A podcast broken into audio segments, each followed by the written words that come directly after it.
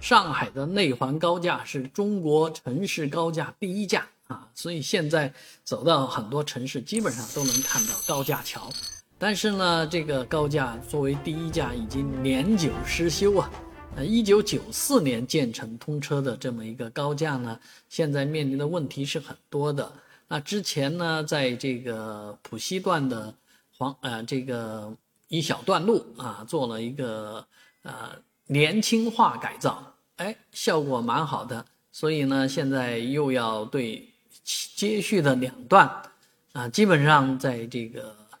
呃内环高架的北面啊。这个北段，所以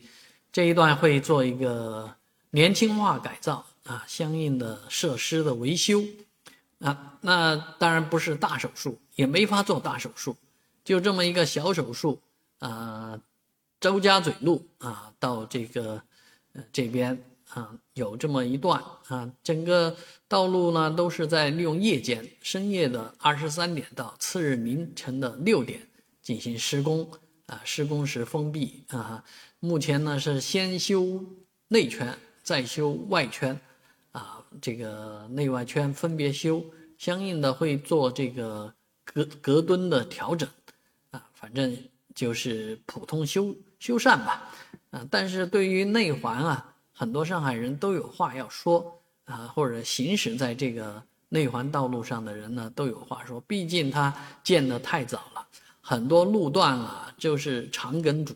啊，都是长时间的堵点，啊，一直都会堵，啊，那有没有办法啊，做一些大的，